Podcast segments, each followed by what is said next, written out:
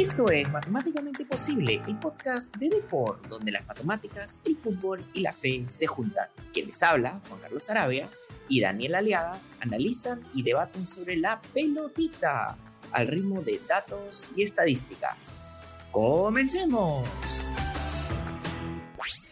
Dani, ¿qué tal? ¿Cómo andas? Eh, bien, Juan Carlos, eh, bastante entusiasmado porque el programa de hoy va a servir para poder explicar, eh, para poder analizar y sacar conclusiones sobre lo que ocurrió en estos dos primeros amistosos de la era Reynoso, del inicio de la cabezoneta. Así que creo que, que harto material hay, mucho número y por ahí hasta temas polémicos que empezar a, a poner en el tapete para, la, para el debate de, de la comunidad en redes, que, creo que siempre pues enriquece el tema, el tema que tanto nos apasiona, que es el fútbol, sobre todo el fútbol de la selección peruana.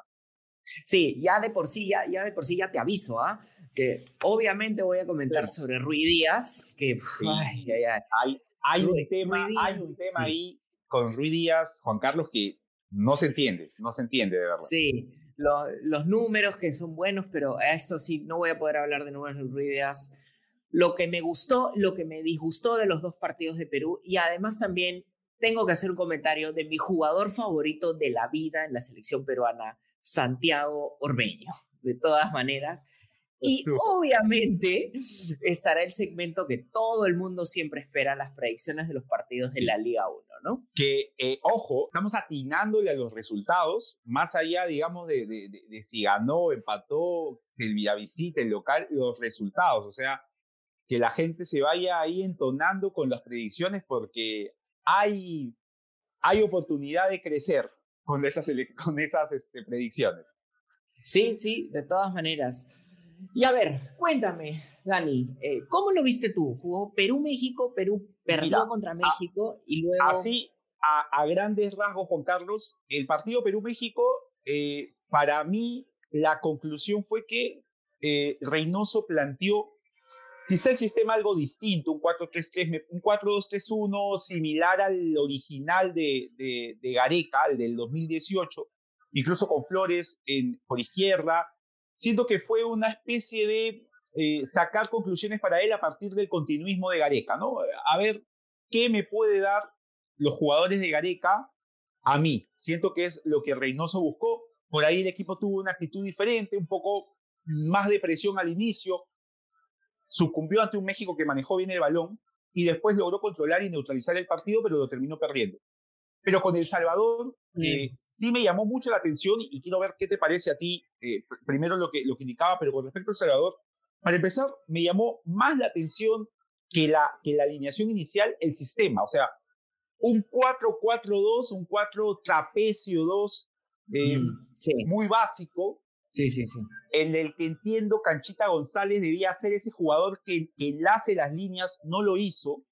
Perú fue muy directo para atacar, eh, pocas asociaciones, pero sí me llamó la atención eh, la aparición de algunos futbolistas, la colocación de Araujo como lateral derecho, en un esquema mm, que se tiene que unir al volante abierto por banda con el lateral, pocas veces se juntó con Jordi Reina, la presencia de Brian, de Brian Reina interesante. En lo suyo, creo, más allá del gol, lo de él es pasar y ver qué pasa, ¿no? O sea, rara vez Brian Reina pasa y asiste o pasa y hace gol. Esta vez lo hizo. Y los dos puntos. Mm, o sea, de que Reynoso quiso ver a futbolistas en un sistema básico para ver rendimientos más allá de funcionamiento. O sea, quiere ver rendimientos individuales y a partir de ahí empezar a trabajar. Es, mi, es mi conclusión.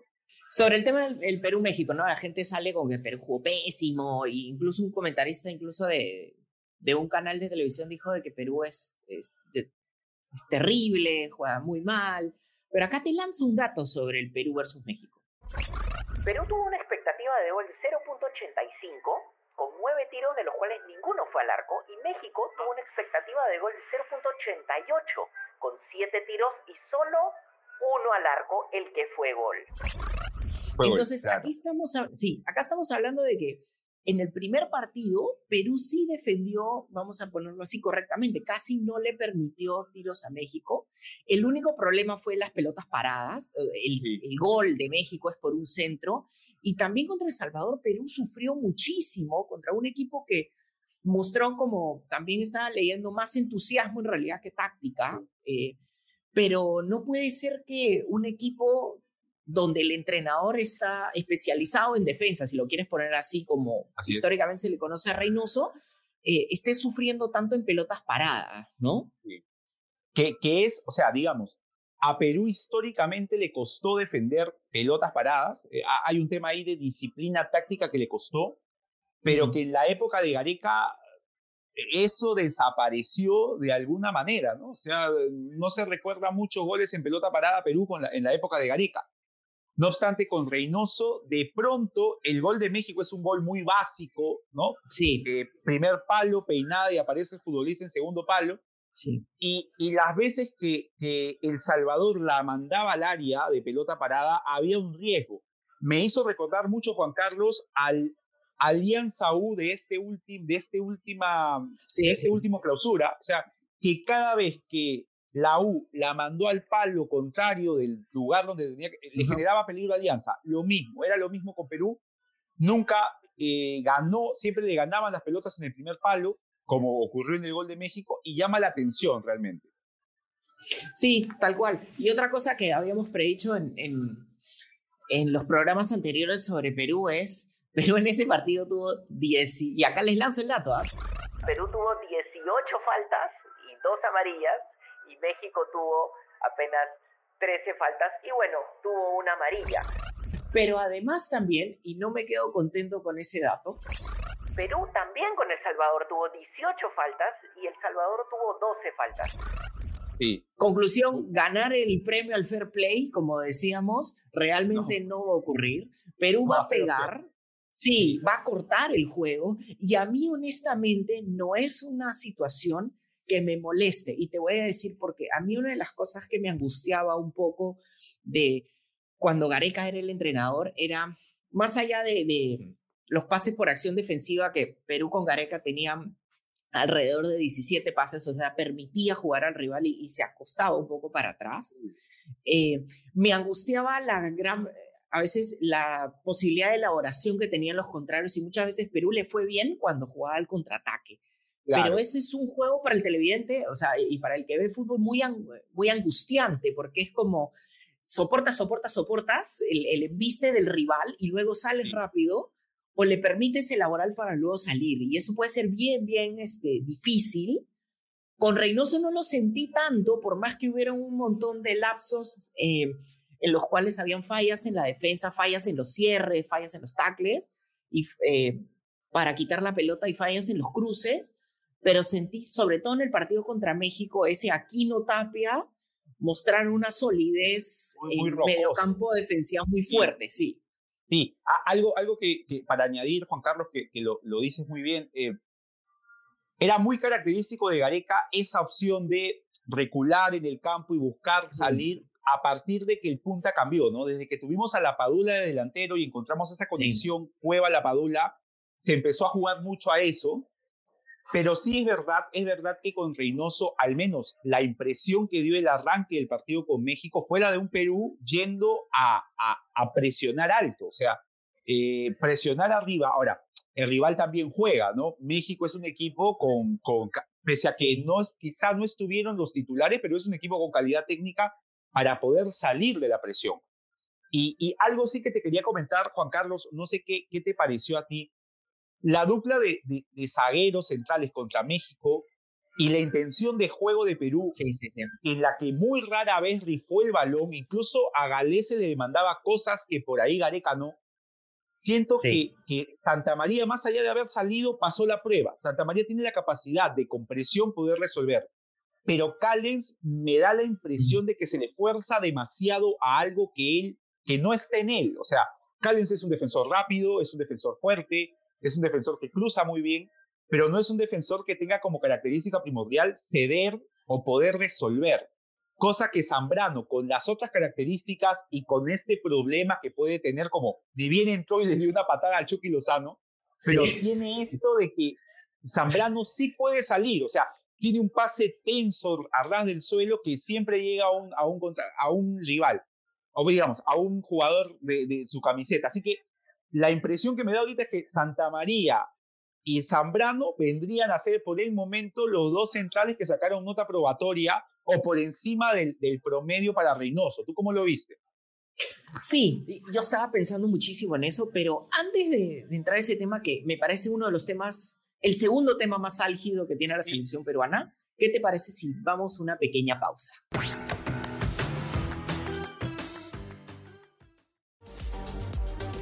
Visita deport.com y mantente al día de todo lo que sucede en el mundo deportivo. Síguenos en nuestras redes sociales y suscríbete a nuestro newsletter deport.com.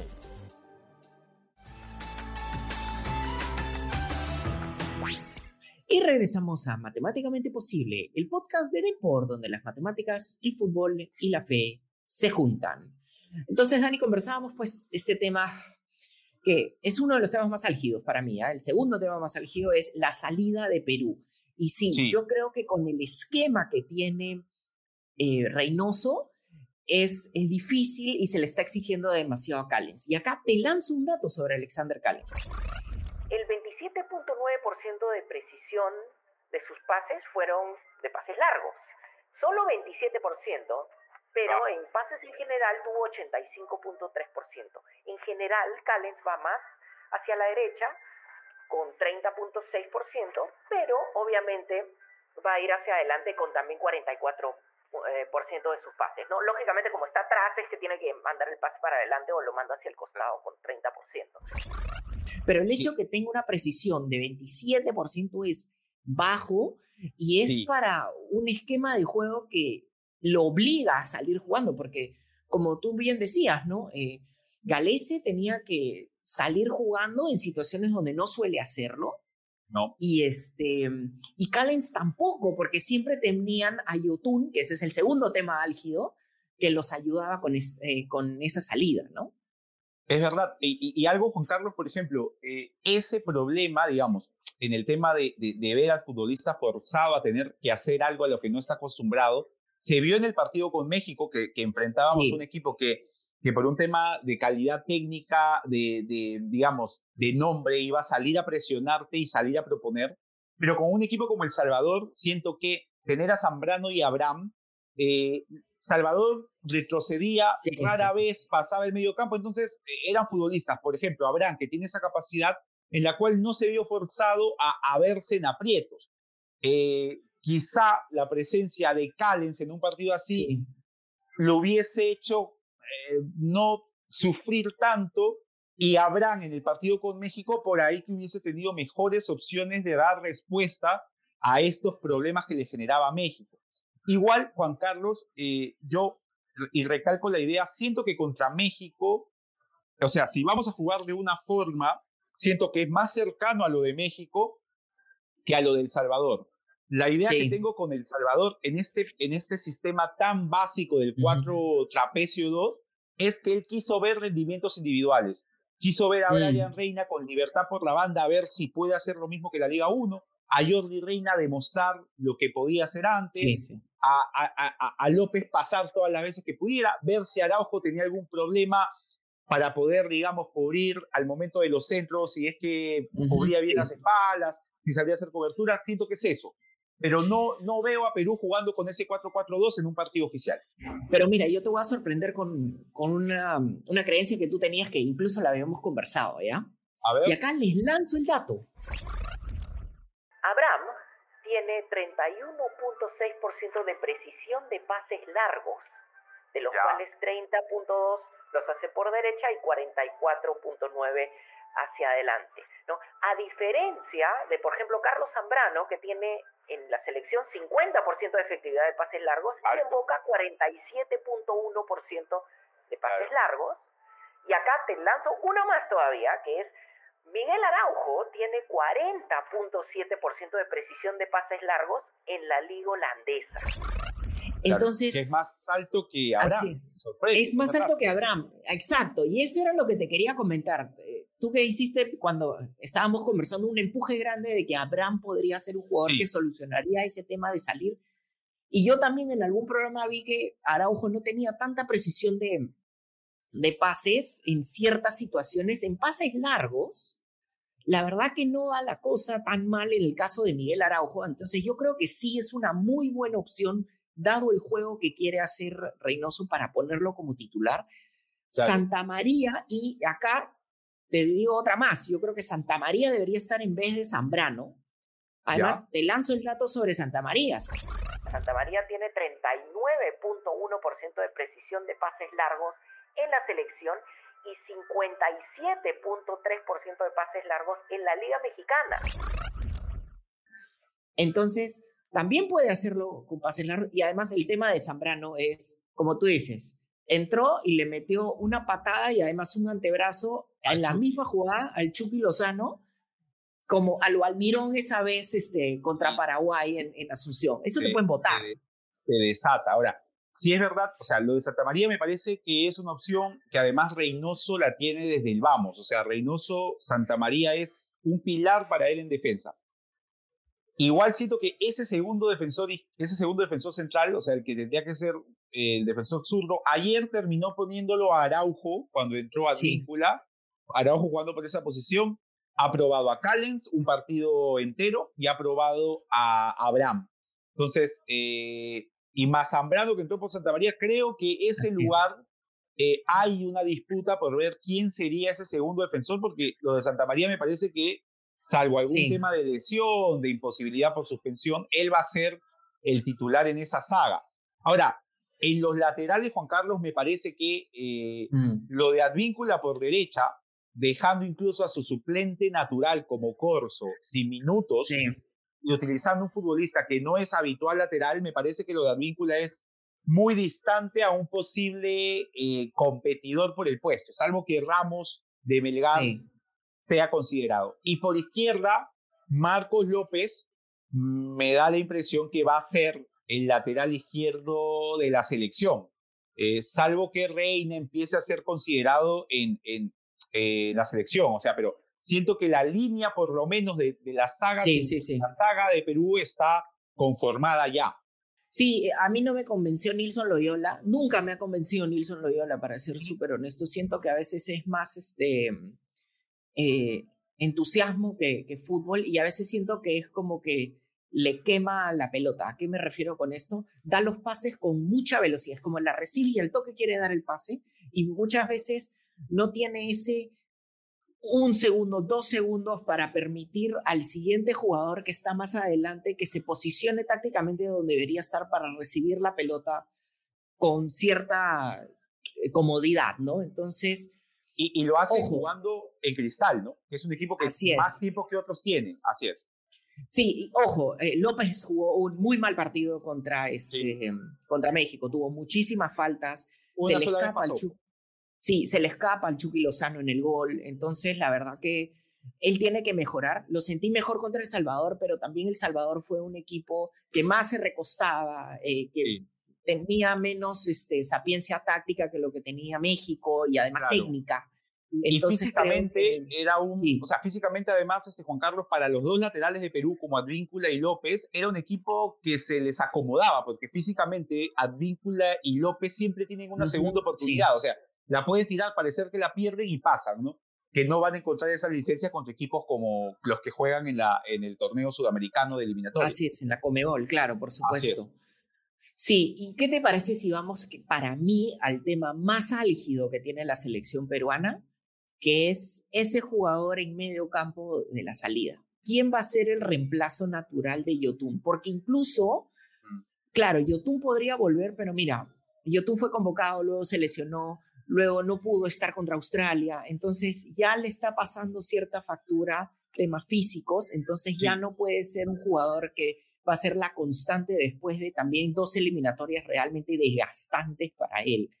Pero me angustia mucho porque en los dos partidos, tanto en Perú-México como en Perú contra El Salvador, Perú no es que tuvo una gran eh, salida eh, y ese jugador que conectara entre la defensa y el, y el ataque directamente, ¿no? ¿Cómo lo ves tú?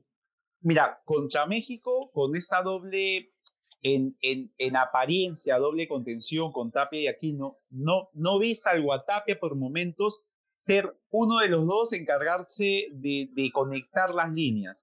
Eh, los vi a la misma altura casi siempre. Y creo que contra México el que terminaba tratando de hacer eso era Cueva, que retrocedía de su posición de enganche para recibir, ¿no?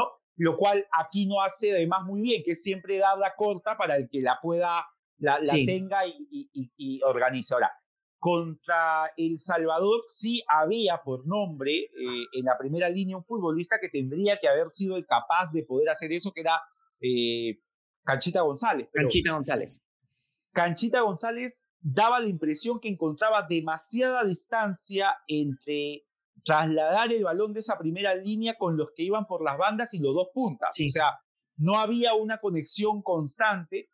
Así que, eh, yendo al tema YouTube, ninguno de los futbolistas que jugó en el medio en estas dos fechas tenían esa característica de YouTube, ¿no? De, de, poder organizar, de poder lanzar de cambio de frente. No había esa característica. Y, se, y, la pregunta que surge es, si YouTube no está, ¿quién va cambiamos, Claro, o, dejamos de jugar con un futbolista como YouTube, o si queremos usar un futbolista como YouTube, ¿quién podría ser? Y, los nombres que, que, aparecen y que los mencionamos en su momento para mí son Tábara.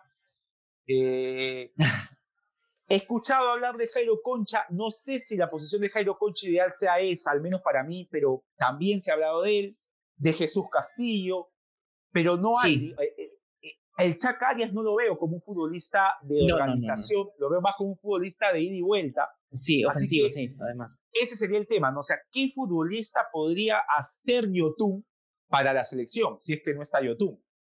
Sí, ahí hay un tema y acá te lanzo un dato que ejemplifica muy bien la importancia de Yotun, ¿no? En las eliminatorias pasadas, Yotun tenía 64% de precisión de pases largos en 870 pases y 14 pases claves. Incluso Tapia y Aquino en conjunto en las eliminatorias tuvieron apenas 7 pases claves. Ojo, Tapia sí tiene la posibilidad de, distribuir en pases largos, por ejemplo, en la Liga Española tiene el 70.3% de, de precisión en pases largos.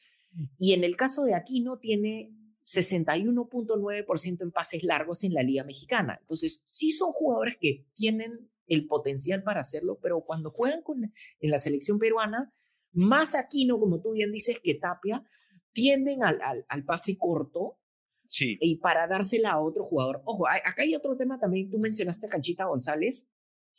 Canchita González en el partido de ayer contra Perú, si bien no estoy diciendo que, que jugó mal, o sea, yo creo que en, ciertas oportunidades sí jugó bien, pero cuando ya estaba cruzando el, el, el campo rival, ahí empezó a, funcionar mucho mejor. Sí, pero pasó exactamente lo mismo que ocurrió contra Australia, donde hubo esa desconexión terrible y ahí justo en, en el libro de Matemáticamente Posible que iba a salir en menos de un mes, increíblemente, por fin, este, ahí hago todo un análisis sobre este tema donde Canchita González como que no hizo de Yotun.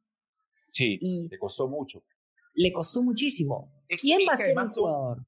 Son, futbolistas diferentes, este, Juan Carlos. o sea, Yotun es un futbolista eh, que incluso hasta cuando era lateral era capaz de poder dar cambio de frente, capaz de poder organizar. El tema con, con Canchita González es un futbolista ofensivo con, con muchas cualidades para el uno contra uno, para para asistir, pero no es un futbolista que, o sea, es un futbolista para, que busque el pase final o que busque resolver, pero no es un futbolista para el prepase, o sea, para, para, para mandarla a un lugar y que se genere una jugada. No, no es ese clase de jugador. Y, y, me parece que, que, mientras no haya una solución inmediata para el caso de Yotun, creo que Canchita González, por la mochila que le puso Gareca, se entiende que es ese jugador, pero hasta ahora no lo ha hecho. Sí, y tú mencionabas el, caso de Jesús Castillo. A mí Jesús Castillo sí. me gusta como opción, por más que ahora no lo, no lo convocó. Ajá. Y, y por qué no pensar en él como, como una opción, ¿no? Sí, eh, que, o sea, sería una opción muy buena porque además te daría eh, contención, que es un futbolista que es bueno para eso, un futbolista fuerte, alto, y además con muy buen juego, ¿no? O sea, eh, cuando ha sido interior incluso ha demostrado tener muy buen juego para, para generar jugadas de gol. Entonces, creo que es una opción que, que podría ser tomada por el, por el profesor Reynoso. Sí, y, para no irme como en la parte más subjetiva de que siento que Jesús Castillo es este, una buena opción, acá te lanzo un dato sobre Jesús Castillo. En la Liga 1, Jesús Castillo tiene 62.1% de efectividad en quites, entonces sí tiene posibilidad para la contención, pero además tiene 72.7% de certeza en pases largos. Entonces sí es un jugador que puede lanzar esos pases a lo, lo que hacía Yotun en su momento, y tiene esa posibilidad también de quite que también la, la desarrolló Yotun, vamos a ponerlo así. a diferencia, por ejemplo, de lo que sería, no sé, un Piero Quispe, que es un jugador que va más arriba y que es mucho más ofensivo, a pesar que la precisión de pases de Piero, de Piero Quispe, que ya lo hemos mencionado, es mejor que la de Jesús Castillo, ¿no? Claro, o sea, sobre todo tomando en cuenta, digamos, como interior Piero Quispe puede jugar, como interior Chaca Arias puede hacerlo. Sí. Yotun también, pero Yotun tenía esa capacidad para, en la primera línea, como cuando jugaba al lado de Tapia, de, digamos, de contener y de hacer jugar, ¿no? Que no son, eh, por eso mismo te hablaba de Concha. O sea, Concha lo veo como un buen interior. Particularmente a mí me gusta tirado por izquierda, como un enganche, pero en primera línea son futbolistas a los que les cuesta el, la labor física. O sea, ese, ese taclear, eh, ir, a, ir, a, ir a robar, o sea, no son futbolistas acostumbrados a eso y siento que se les desgasta y se les pierden lo mejor que tienen para dar. El caso de Quispe, el caso de, el caso de Concha.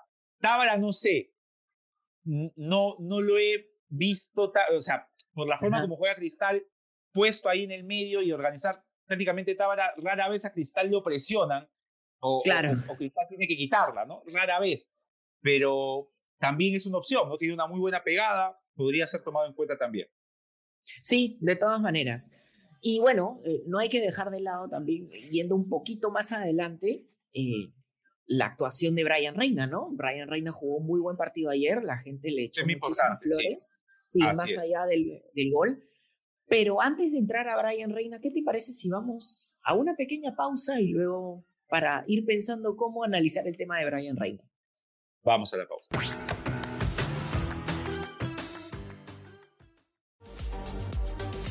Visita deport.com y mantente al día de todo lo que sucede en el mundo deportivo.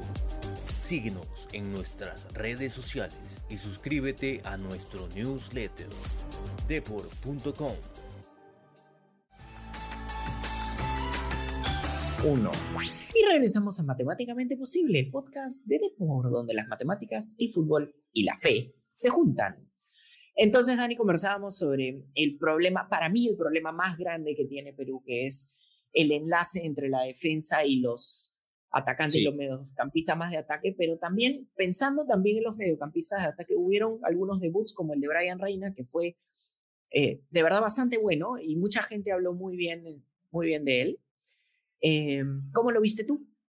Eh, particularmente, yendo al problema de origen en la selección, se me ocurrió que si la idea de Reynoso va a ser apostar por ese 4-2-3-1 que probó ante México, creo que Brian Reina le podría empezar a resolver el inconveniente de siempre para Perú. ¿Quién va por izquierda si el Oreja Flores sigue en este nivel eh, que ya no es para titular, sino para alternativa? O sea, porque la idea de Oreja Flores es, es un buen futbolista, pero no es el Oreja Flores pre-mundial Rusia 2018. Entonces, Así es. se buscó quién podía ser ese futbolista por izquierda.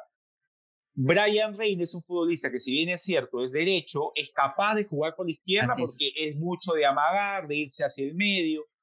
Y siento que la velocidad, o sea, algo que destaco en, Brian Reina es la velocidad.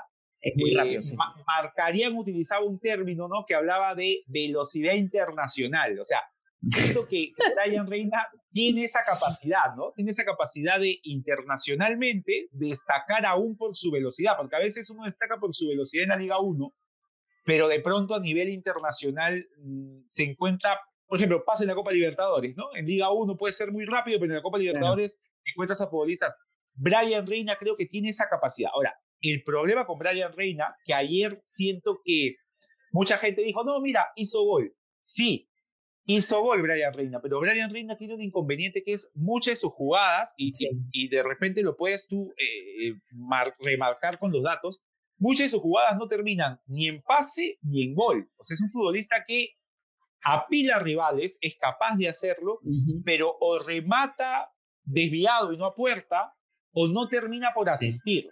Entonces, siento que si mejora eso Brian Reina, obviamente que sería un muy buen jugador, pero si mejora eso para la selección, eh, sería un futbolista de mucha importancia para un equipo que ha perdido explosividad en ataque. O sea, Carrillo es un buen futbolista, sigue siéndolo, pero ya no es ese Carrillo que sea capaz de amagar a muchos futbolistas. Cueva se ha vuelto más un asistidor y con Brian Reina creo que tendríamos eso, ¿no? De seguir así. Sí, sí. Y acá sobre Brian Reina te lanzo un dato, ¿no? En los partidos que ha jugado en la Liga 1, que son un aproximado de 14 partidos, en, justamente ahora, tiene 25 tiros que no han sido bloqueados, o sea que sí han llegado a, un puerto, y 13 han llegado de esos 25 a largos. ¿No? Y tiene 59% de, de precisión de pases largos. Lo curioso es que tiene dos asistencias y 16 pases claves. Entonces, ah. claro, tiene pocos goles, ¿no? Pero sí tiene un par de asistencias y tiene pases claves. A mí, entonces, no me, no me incomoda tanto eso. A mí lo que me incomoda de Brian Reina y que va un poco en línea con tu punto, es el hecho que a veces es como que quiere amagar y quiere ir con todo, pero luego es qué es lo que sigue, ¿no? O sea, no, no, hay, no hay tanto eso. Si bien él tiene 12 centros eh, en, digamos que espacio libre después de haber amagado a un jugador. Igual, para haber jugado 14 partidos, la verdad que 12 centros, siendo un jugador ofensivo, la verdad que es un poquito... Sí, es, bajo, ¿no? bajo. Porque hay, una jugada muy, muy eh, característica de Brian Reina en el partido con Salvador antes del gol, que Brian Reina va de izquierda a derecha amagando rivales, se mete por el medio y tenía por derecha, si mal no recuerdo, a Jordi Reina el pase, la jugada, pedí ese paso. Ahora, Brian Reina es, de enamorarse mucho de su jugada, ¿no? O sea, vio que amagó a todos y dijo, acá hago un golazo. Y eso se lo he visto, por ejemplo, contra la U hizo lo mismo por izquierda y marcó un golazo, ¿no? Amagó a todos y definió al palo mal dejando el arquero. Contra Alianza tuvo una jugada similar y pudiendo meterla al medio o amagar, terminó yéndose hacia el córner. O sea, tiene mucho eso de, ser un futbolista que que entusiasma demasiado con las jugadas previas, pero que no, y quizá eso es pues lo que termina en la foto de uno, no es, no la termina por hacer. Ahora, los números que tú das, que das sí hacen eh, ver que es un futbolista con capacidad de dar clases claves, de dar asistencias, o sea, fundamentalmente es un futbolista que origina situaciones de gol. Sí, ojo, hay un tema, yo siento que perdió mucho la pelota, si hubiera pasado más la pelota en vez de encarar tantas veces quizás también hubiera sido mejor. Creo que la gente también se enamora mucho de que él encara una barbaridad de veces. Es, es... Sí, Ojo, y también hay que ser honestos. Tú pusiste el ejemplo del partido contra Alianza, ¿no?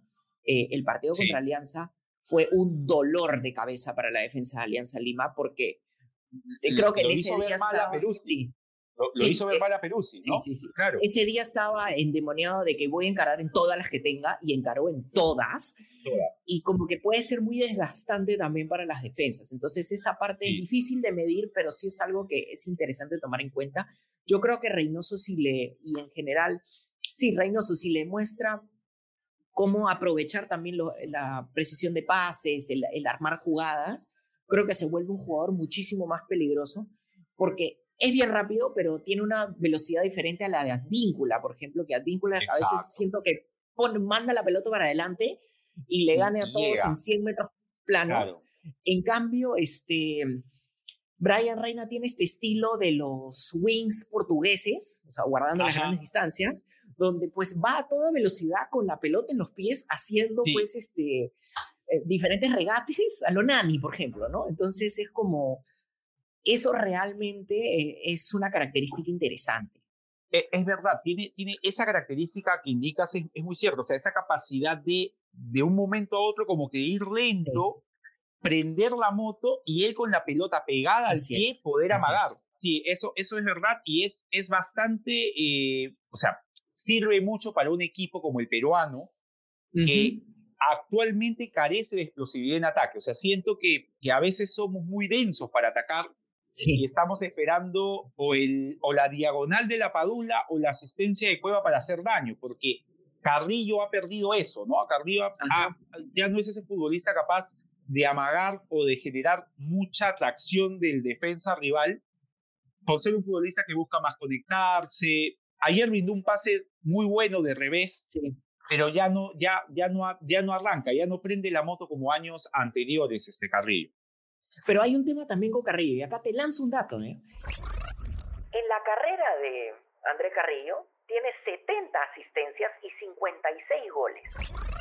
Entonces, pensar que Carrillo es un goleador, no, no es un goleador, es más un asistidor. Y ahora lo que ha ocurrido también es en los dos partidos, que es un pequeño pequeña cantidad de, de, partidos en realidad, ha estado recostándose muy hacia el medio, lo cual es una variante interesante y ya no ha estado a lo Gareca que siempre iba mucho más pegado a la raya, ¿no?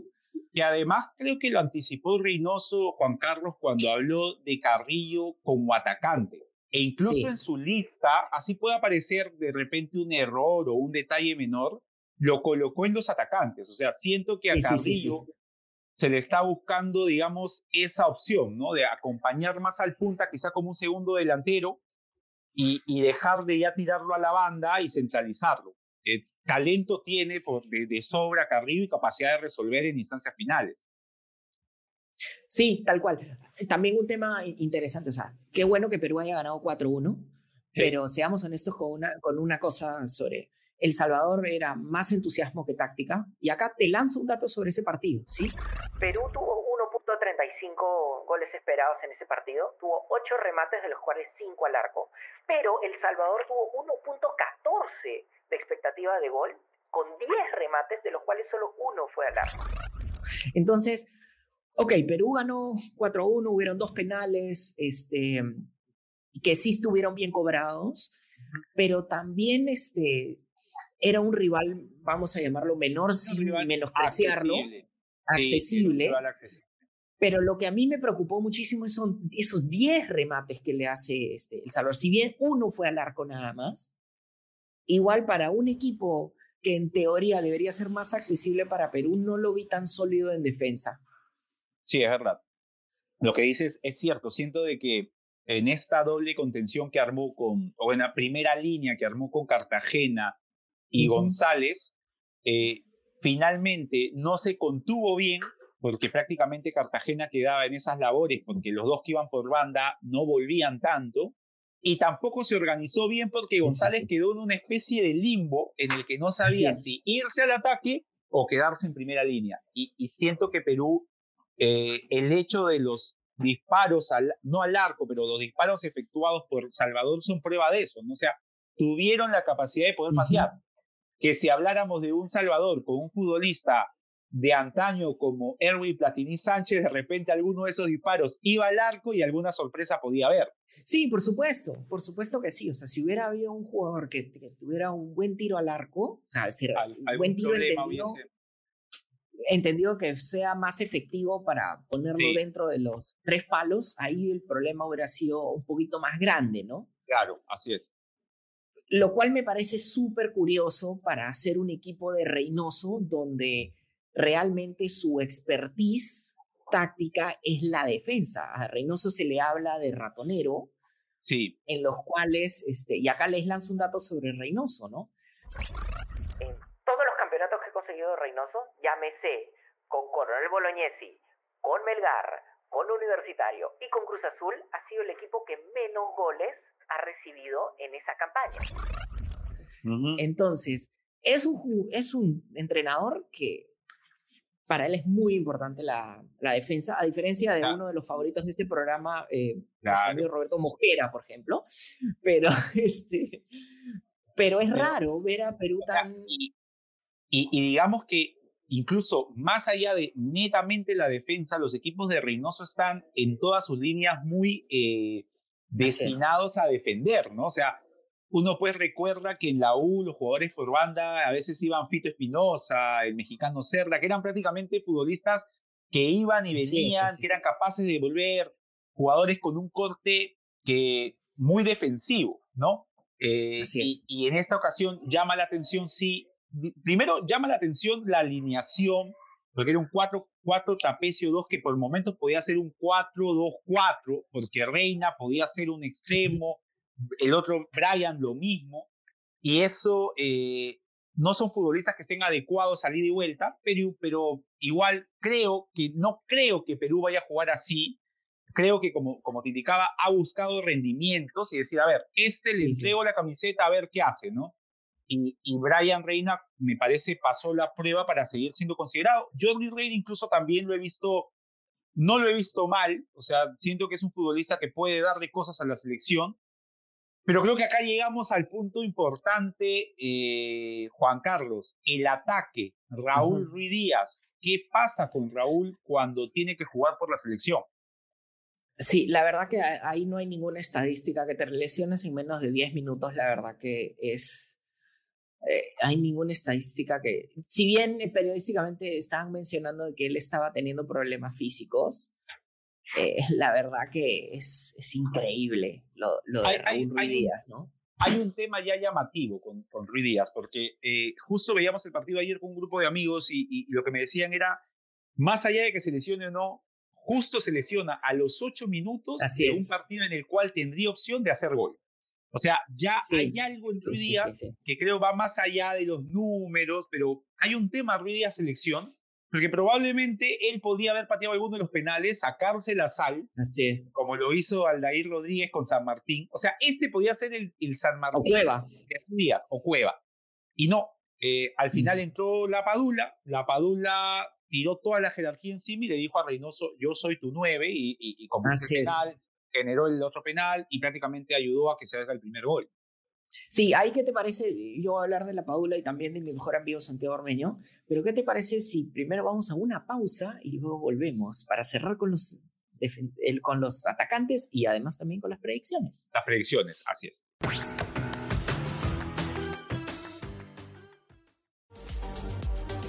Visita deport.com y mantente al día de todo lo que sucede en el mundo deportivo. Síguenos en nuestras redes sociales y suscríbete a nuestro newsletter deport.com.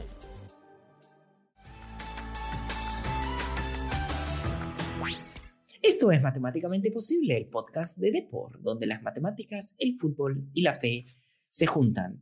Sí, como decías, Dani, la verdad que no hay estadística que diga eh, salvo, la carga muscular que haya tenido por la seguiría de partidos Raúl Ruiz pero ni siquiera vi, que era un tema muscular, parecía que fue más un tema de que un golpe al tobillo. Un golpe y se torció el tobillo o algo así. Sí, Esguince quizás. Pero sí, era un partido que estaba para él, era un partido que él hubiera podido meter un gol de penal o este o, o, lo que fuera, ¿no? Una jugada, un tiro bueno al arco, etcétera, etcétera, o varios. Pero sí, entró la Padula. Lo de la Padula fue además, es como, la Padula estuvo en todos, todos los goles de Perú. Eh, sí. Entonces fue como, generó el autogol, luego en la jugada del, del penal, eh, hace un taco para que le generen la falta a Canchita González. Luego el, el, pase de Cueva va a él en el tercer gol, se la gana y aparece Brian y el último es una gran diagonal Penal y gol de Cueva. es como, eh, sí, cayó toda la, toda la sapiencia y técnica de, su parte, ¿no? Y ¿Cómo lo ves ahí pensando? Yo pensaba, por más que tú sabes y todos nuestros oyentes saben que a mí no me gusta Santiago Ormeño y no creo que lo deberían haber convocado. De vuelta deberían haber convocado al Chin Benítez, a Luis Benítez.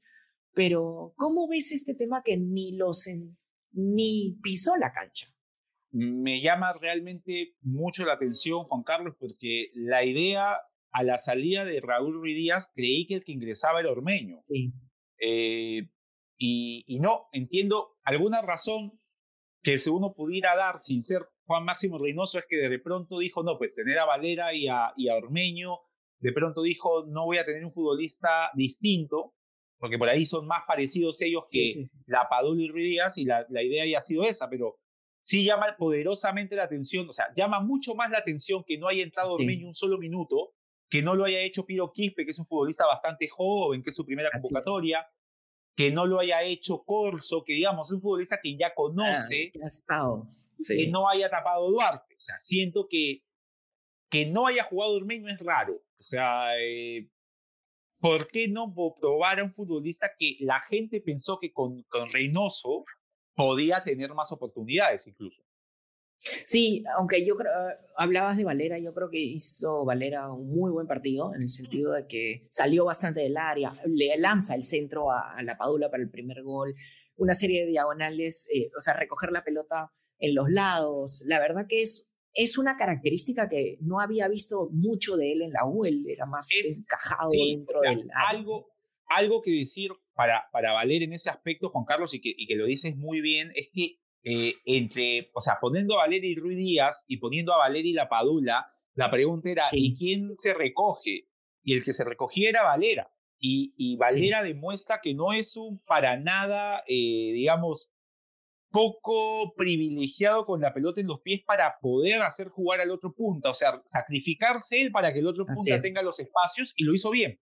O sea, lo ha hecho bien eh, y un futbolista que, digamos, ya ha estado pues, en eliminatorias en momentos difíciles, como el partido con Ecuador, eh, es un futbolista ya con otro lote, ¿no? Para, para poder afrontar o, ser titular en Perú. Sí, solo un comentario chiquito sobre Valera. Creo que el hecho que él esté desarrollando, porque todavía es joven, desarrollando la, la competencia de poder jugar hacia afuera del área, creo que le va a ser muy bueno para su carrera, porque de vuelta, y acá el golpe a Santiago Ormeño, los jugadores nueve, así de área, salvo Robert Lewandowski, están en muere. Y, es, y la verdad que no es una posición que va a durar muchísimo en el fútbol de hoy, ¿no? Sí, o sea, ya demanda, el fútbol de hoy demanda respuestas diferentes a, a los típicos nueve, digamos, que creo el último gran número nueve, por ejemplo, un Cristian Vieri, en la actualidad es difícil de encontrar porque eh, ya el fútbol te demanda otras cosas. Entonces, Ormeño tendría, y, eso me extrañó, o sea, que no lo pruebe Ormeño en esta dupla de ataque para ver qué te podía ofrecer es llamativo. De pronto ya Reynoso siente que él sabe qué le puede ofrecer y tendrá su momento, ¿no? Pero por lo pronto sí llamó bastante la atención.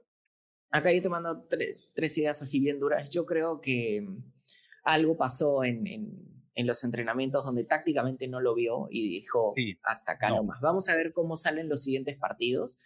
Yo creo que Jesús Castillo va a ser un jugador que eventualmente va a convocar eh, Reynoso.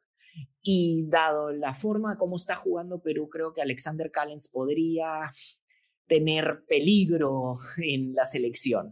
Lo, veo así, lo veo así. Y, y algo, yo, mira, se me pasa por la cabeza, eh, ya estoy yendo un poquito fuera del tema selección, pero que tiene que ver, el cambio que ha tenido de Nemostier de ser un central por derecha, un central por izquierda, quién sabe, y ha sido un cambio digitado, ¿no? Para tener a ese otro futbolista, pero no le está yendo bien a Denemostier jugando por ahí, ¿ah? Siento que a Denemostier jugando por izquierda le está, o sea, está apareciendo en la foto de los goles con Alianza en esta jugada del segundo gol, contra Vallejo en un error en recepción por el perfil para que Noroña pueda irse de frente al arco. O sea, espero que Denemostier empiece a afianzarse, pero por ahí que se está buscando, hay un letrerito en la federación, se busca segundo defensor central y ha aparecido la opción de Denemostier jugando ahí. Ojo, un dato chiquitito sobre Denemostier él tiene 53.2% de pases largos efectivos. Entonces sí, claro. sí puede salir bien. Entonces esa es una característica que si empieza a jugar de nuevo por derecha podría eh, ser muy servicial para Perú. Pero ahora vamos a nuestro, ¿por qué no? Nuestro lote sobre los pronósticos de los partidos que tiene que ver con la Liga 1 y acá justamente, ¿qué te parece? Como siempre y fiel a nuestras ideas, vamos al famoso ping-pong. ¿Sí?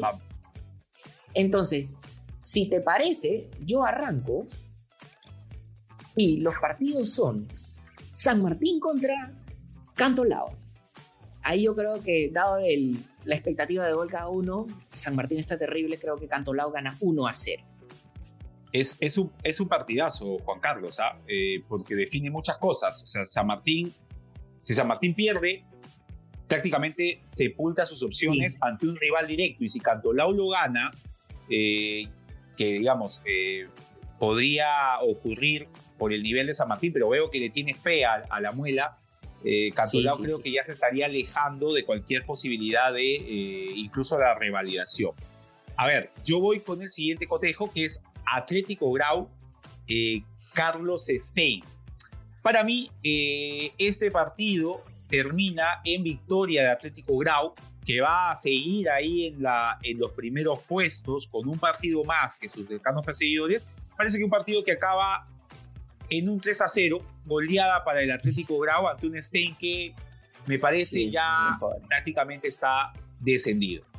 Sí.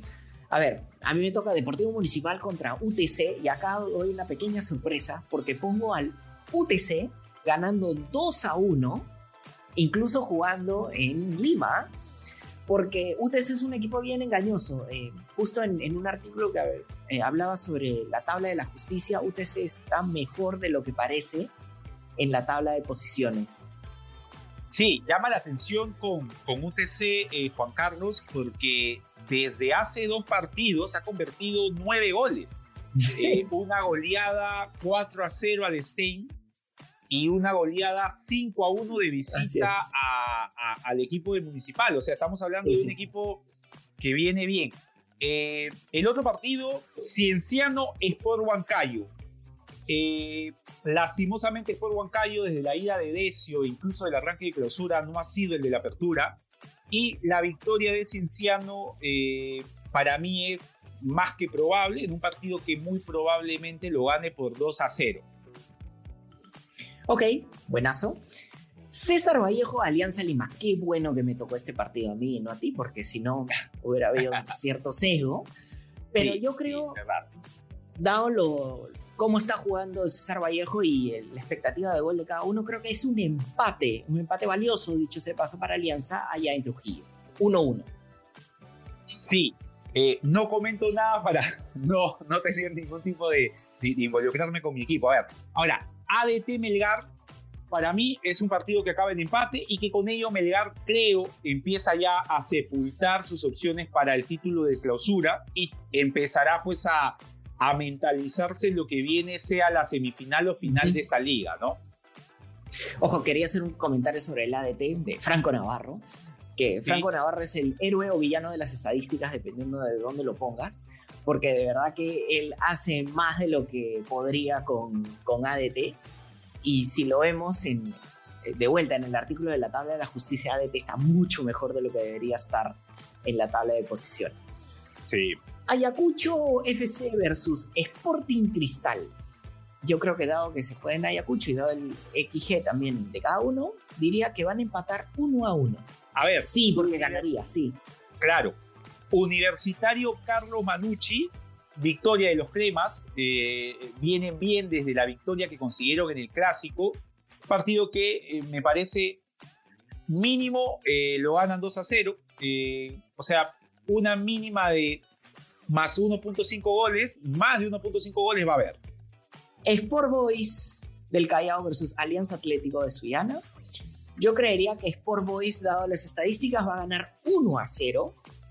Sí, sí, hay un tema ahí importante con el Sport Boys, este Juan Carlos, que es un equipo que en realidad ya debería estar tranquilo a mitad de tabla, pero que lastimosamente la resta de puntos por temas más allá del fútbol lo han complicado de alguna manera, ¿no? Pero bueno, igual este es un equipo que, debería de ganar.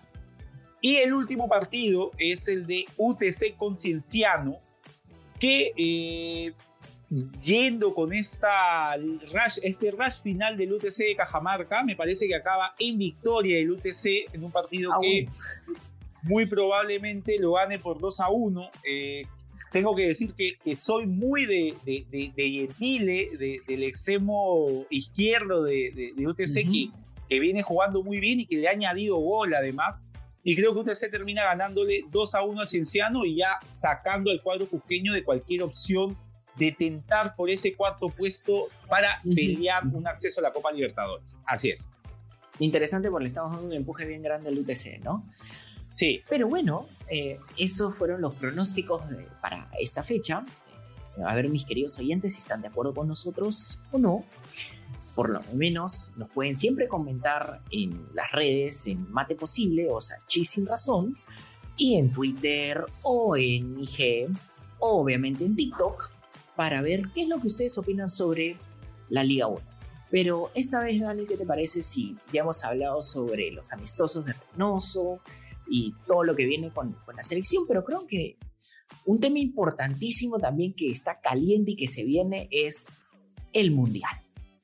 Sí. ¿Y qué te parece? El Mundial, Juan Carlos. Sí, sí, y, hay, ha habido esta semana partidos, partidos de los equipos que van a jugar al Mundial. Una lástima que no seamos uno de ellos, pero jugamos contra un candidato, bueno, contra un candidato a pasar en su zona como el equipo de México.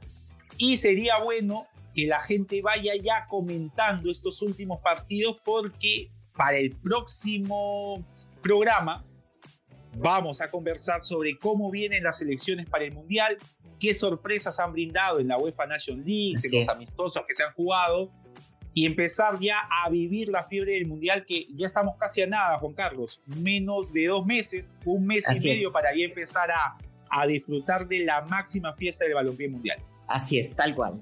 Entonces estén súper preparados para ese programa y obviamente encantadísimos de saber eh, de ustedes y recuerden que si les gusta el programa síganos y pongan una estrella en el podcast desde su celular. Y además, siempre pueden escuchar el programa cada semana, los viernes y otros días también si quieren, en Depor, en Spotify, Apple Podcast y visítenos en depor.com. Muchas gracias a todos, nos vemos. Chau, chau.